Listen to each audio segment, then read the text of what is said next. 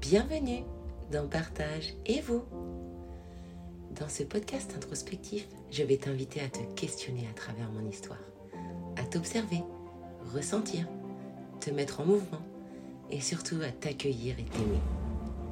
Explorer toutes tes facettes et ton impermanence, mais aussi laisser la place à la partie sombre, obscure ou confuse qui est en toi parfois. Elle est tellement importante. Libère cette voix intérieure qui a envie de s'exprimer.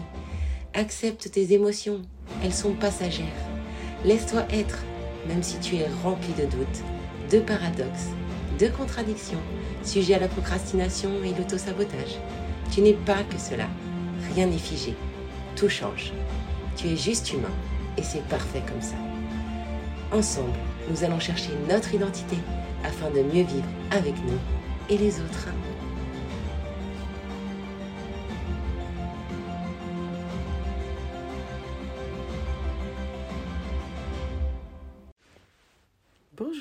Et bienvenue dans l'épisode 20. Aujourd'hui, l'épisode se nomme L'accident. Pourquoi ce titre? Parce que euh, lundi, euh, j'ai eu un accident de voiture. Et cela m'a poussé à réfléchir. Et euh, en fait, la vie te ramène à des situations, des expériences ou des personnes pour te montrer et te faire comprendre euh, que tu n'es pas sur ton chemin. Et cette vie est joueuse, hein, car elle te met euh, des défis ou des opportunités sur la route pour te tester, voir si tu as compris ou si tu vas répéter encore le même schéma. Parfois, faire demi-tour ou prendre une nouvelle direction, c'est dangereux ou douloureux. Et j'en ai fait l'expérience lundi, parce que j'ai été percuté par une voiture. Alors pourquoi cela est arrivé? Bah, je pense que j'avais besoin d'être arrêté, contrôlé et de payer mon amende. J'étais en délit de fuite. J'accorde encore trop d'importance au jugement de mon entourage, que ce soit ma famille ou mes amis, qui me disent qu'être entrepreneur, c'est risqué. Aux obligations de l'État, notamment ma conseillère Pôle emploi qui me dit que je dois trouver un vrai travail pour manger et que le coaching, c'est un rêve.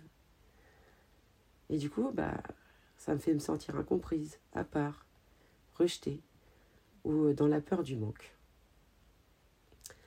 Mais euh, la vie des autres, ce n'est que la vie des autres. Et vouloir satisfaire leurs besoins, leurs projections et leur, leur sentiment de sécurité, eh ben, ça peut te mettre en danger. J'ai eu l'accident car j'étais trop dans le mental, la peur de l'échec et du jugement des autres. Cet accident, est un cadeau de la vie. Ça m'a permis de comprendre que depuis un mois, j'avais fait des choix par manque, par peur, et non par envie ou en accord avec mes besoins. Je me suis occupée avec des urgences et non plus mes importants. J'avais réalisé des objectifs puissants, comme sortir de mon burn-out, ma dépression. Suivi des formations pour ma réorientation professionnelle, j'ai créé mon entreprise de coaching, mon programme Un corps au rêve. J'ai réussi ma transformation physique, ma perte de poids, et j'ai compris euh, mon corps, mon métabolisme. J'étais à l'écoute de mon cœur, de mon corps, plutôt que de mon mental et ma raison. Et ça m'a amené à faire des choses pour moi, être en accord avec mes valeurs et mes besoins. Mais ce que je n'avais pas anticipé, c'était l'après-réalisation de tous ces objectifs et ces rêves. J'avais un plan d'action et les étapes pour atteindre ces objectifs et mon ambition, mais aucun filet après le grand saut. En plus, j'ai mis beaucoup moins de temps que prévu à réaliser tout ce que je devais réaliser. Je me suis sentie vide d'un coup. Je n'avais plus d'essence. J'ai quitté mon véhicule car il ne pouvait plus rouler. Je n'avais plus ma ceinture de sécurité. Je ne roulais plus et d'un coup, j'avais besoin de passagers. En gros, bah, je manquais de sécurité. Je manquais d'activité, d'utilité et de social. Donc j'ai voulu retourner dans une activité salariée, par fuite, manque de légitimité, envie de raccourci et de lien. Cet accident c'est un gros stop de la vie. Et ça m'a fait prendre conscience euh, que je n'étais plus dans ma mission de vie ou ma légende personnelle. Je ne regrette pas, je ne regrette pas. Et euh, on a tous euh, le droit d'expérimenter, de jauger et de réaliser qu'on a fait fausse route. L'important est de le voir avant l'accident, de ne pas rester dans ce bouchon trop longtemps afin de ne pas stagner, s'énerver, s'épuiser et endommager notre véhicule qui est notre, notre corps, notre GPS qui est notre cœur et notre carburant qui est notre esprit. J'ai longtemps voulu que mon corps ait une superbe carrosserie. Ça m'a généré des troubles alimentaires, des addictions et de la dépression. Je le comparais sans cesse, me jugeais et culpabilisais. Je voulais aussi qu'il ait un moteur puissant et rapide, parce que j'avais une mécanique de précision, un cerveau en arborescence et une capacité de compréhension ou d'anticipation indéniable. Et surtout, je savais que le compteur allait vite. Mon temps sur cette terre était limité. Mais euh, aller trop vite coûte cher. On se fait flasher. On risque de perdre son permis. Ou, pire, l'accident. Aujourd'hui, j'ai décidé de me redonner le permis de vivre et celle d'être celle que je suis pleinement. Quand la voiture est en panne, que fait-on? On l'emmène au garage, on la répare pour la réutiliser, retrouver l'autonomie et reprendre la route. J'ai abandonné, abandonné l'idée de l'activité salariée du job de serveuse, car cela ne me convenait pas. Ça n'était pas écologique pour moi. Et ça nuisait à mon bien-être. Parce que je manquais de temps pour moi. Je manquais de temps à mon activité euh, de coaching, à ma famille. Et euh, je me sens libérée, car c'est ma décision et ma responsabilité. Abandonner, renoncer ou changer d'avis, c'est agir et non échouer. Quand tu à vide d'une pâtisserie qu'il y a trop de monde chez ton boulanger préféré, tu vas ailleurs ou tu ne prends pas de gâteau, non? Alors 7, c'est pas toujours facile de choisir l'itinéraire, de prendre cette route et de s'installer dans la voiture. Parfois le siège est baqué en mode conduite sportive et pas toujours agréable. Parfois le siège est vieux ou usé.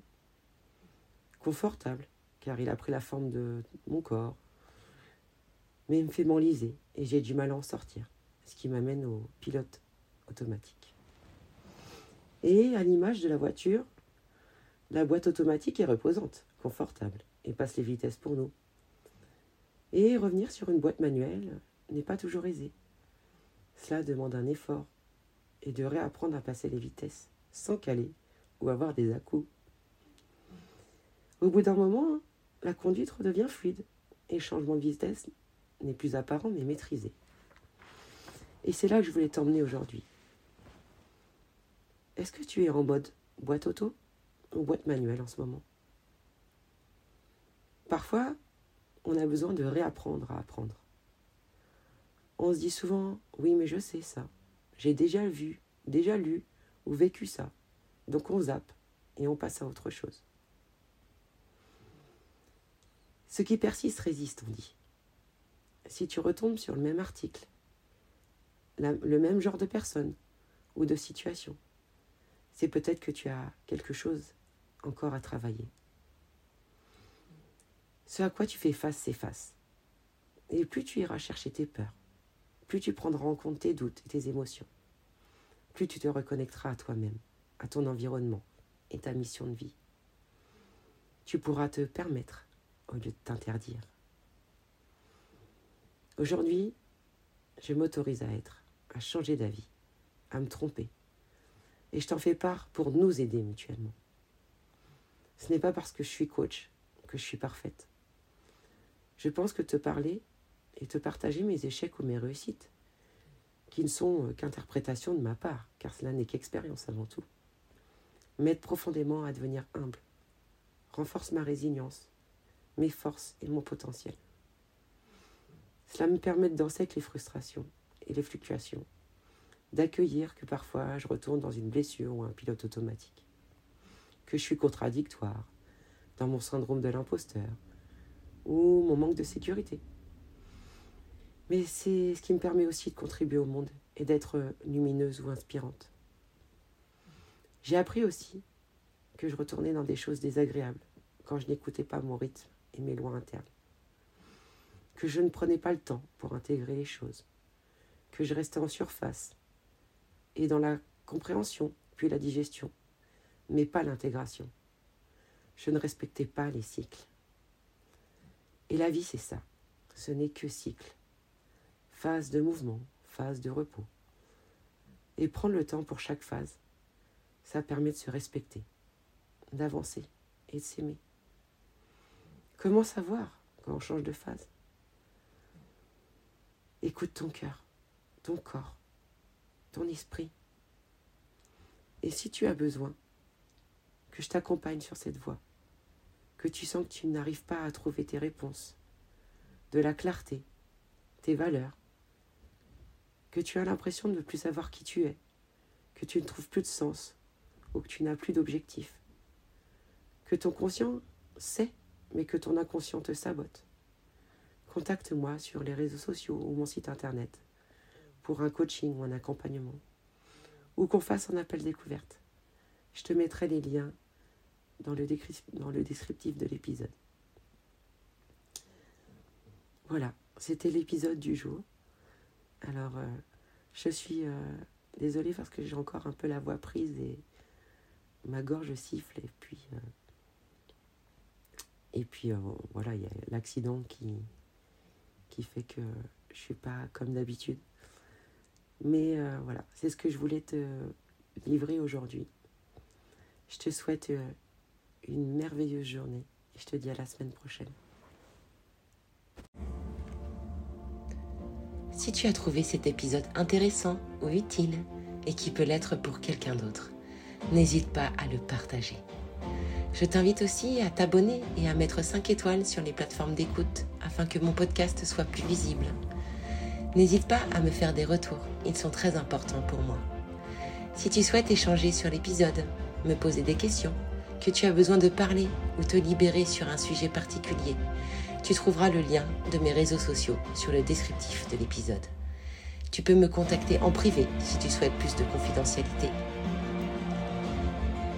Je te remercie pour ton écoute attentive et je te dis à bientôt. Affectueusement, Laetitia.